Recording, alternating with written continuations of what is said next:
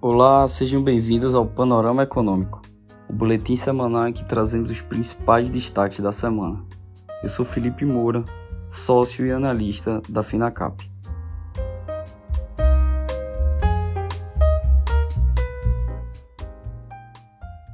O Ibovespa engatilhou a terceira semana consecutiva de alta e já acumula quase 10% de alta desde o início de maio, passando a negociar agora acima dos 110 mil pontos. Os preços continuam com a trajetória de alta na medida que se aumenta a percepção de uma compressão significativa nos riscos de ordem macroeconômica. Em uma vitória para o governo, a Câmara dos Deputados aprovou o requerimento de urgência para o projeto do novo arcabouço fiscal, acelerando a tramitação da proposta que será votada em plenário sem passar por comissões. O amplo apoio à urgência reforça a perspectiva de conclusão dos debates sobre o projeto rapidamente. A expectativa é a de que sejam penalidades mais duras no caso de descumprimento das metas de resultado primário. Essa expectativa por um arcabouço fiscal mais rígido que o apresentado pelo governo levou o dólar ao menor nível desde junho de 2022. A moeda chegou a negociar a 4,88 ao longo da semana. O IGPM registrou deflação de 1,5% na segunda prévia de maio, vindo de menos 0,66% na mesma leitura do mês passado e de menos 0,95% no encerramento dele. Além disso, a Petrobras reduziu o preço da gasolina nas refinarias em 12,6%, ou 40 centavos por litro. O preço do diesel foi reduzido em 12,8%. Já o preço do gás de cozinha diminuiu 21%. Os novos valores entraram em vigor na própria terça-feira e já refletem a nova política de preços, que abandonou o conceito de paridade de importação, que simula quanto custa custaria para importar os produtos. Com isso, crescem as apostas dos investidores no início do movimento de corte dos juros, uma vez que as leituras para inflação começam a ficar cada vez mais benignas.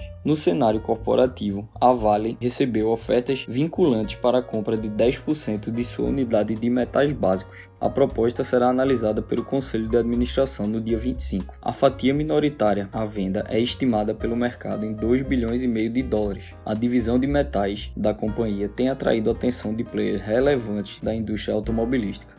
Esse foi mais um boletim semanal Panorama Econômico. Obrigado e até a próxima semana.